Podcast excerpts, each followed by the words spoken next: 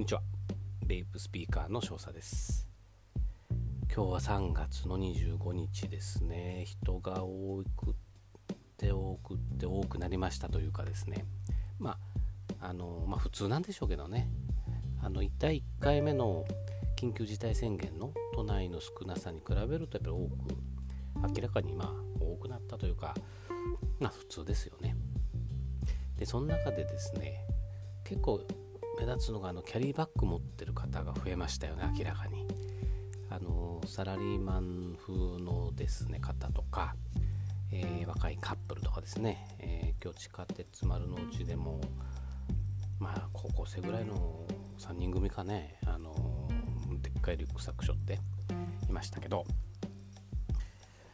まあね春休みだしあのまあ当然ね旅行なんかもねしたいんでしょうし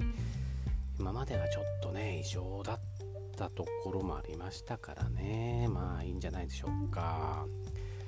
で本日はですね、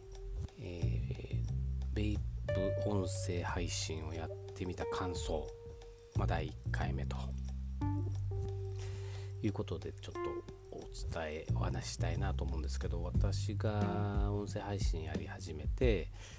10日ぐらいですね、え10日ぐらい経って10分ほど、えー、チャンネルに公開をしました。でその中でですね、えー、やってみた感想3つほどですね。あのちょっとお話ししようかなと思うんですけど。まああのちょっとそうですね。思考の整理ですね。あのちょっと思考の整理をしなきゃいけないなとつくづく思ったと。っていうのがあの、まあ、私まあ、ベイプに関して、まあ、ベイプって大好きなんですけど、まあ、人とほとんど喋らないでしょ。喋る人がいないわけですよね。でまあそうですね。あのベイプの情報は Twitter とかねブログとか、えー、あとまあ海外のサイトのやつを翻訳したりとかですね、まあ、あと YouTube まあ今そんなそうでもないですけど、まあ、最初の頃はですね結構そんな感じで情報をですね、えー、一生懸命取りに行っていましたけどまあでもそれに対して誰と喋るというわけではなくてまあ頭の中にずっとあったと。でそれをですねいざ喋るとなるとですね頭の中には漠然としてあるんだけどなかなかやっぱ言葉というか続かないというかですね、えー、うまくなかなかお伝えできないようなあなんかもどかしい感じが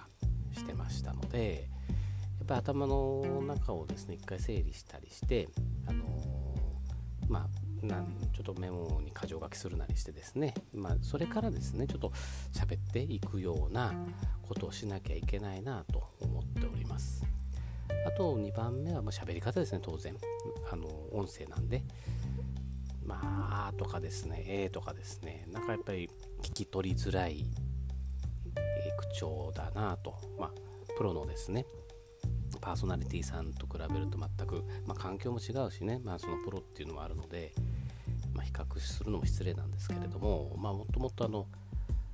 聞いてる方にですねあの聞き取りやすいというかですねあのそういう形そういう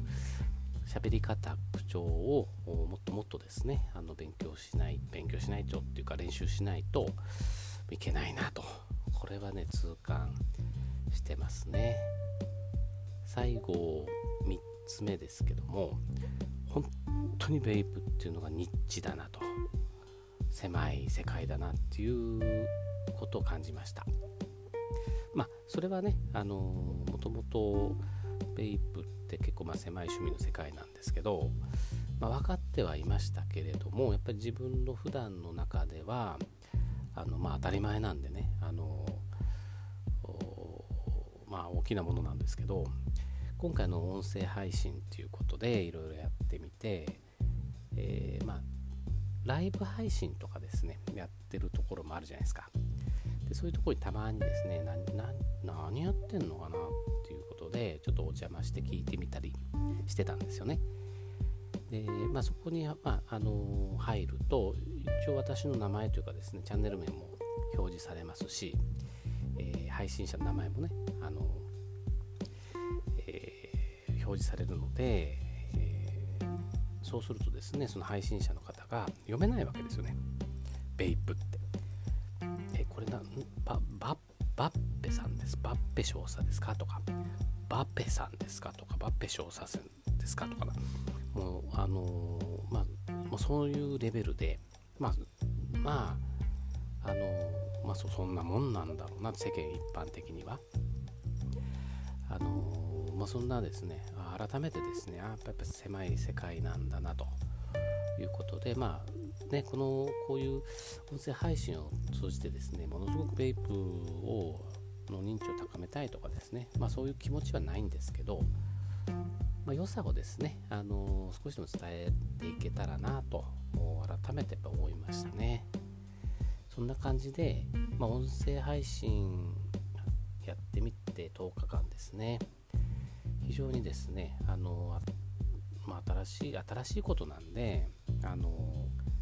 まあ、いろんな発見があってすごく楽しいしやっぱりねあのルーティンじゃないんで使う脳みそもですねやっぱ違うんでしょうね。あの考え方とか発想なんかも、まあ、以前とやっぱりちょっと変わってきたかなみたいなもしてますのでもっともっとですね、あの、聞いてる方にですね聞きやすくためになるようなあチャンネル番組にしていきたいなと思いましたはい本日はこんな感じです。じゃあね、バイバイ。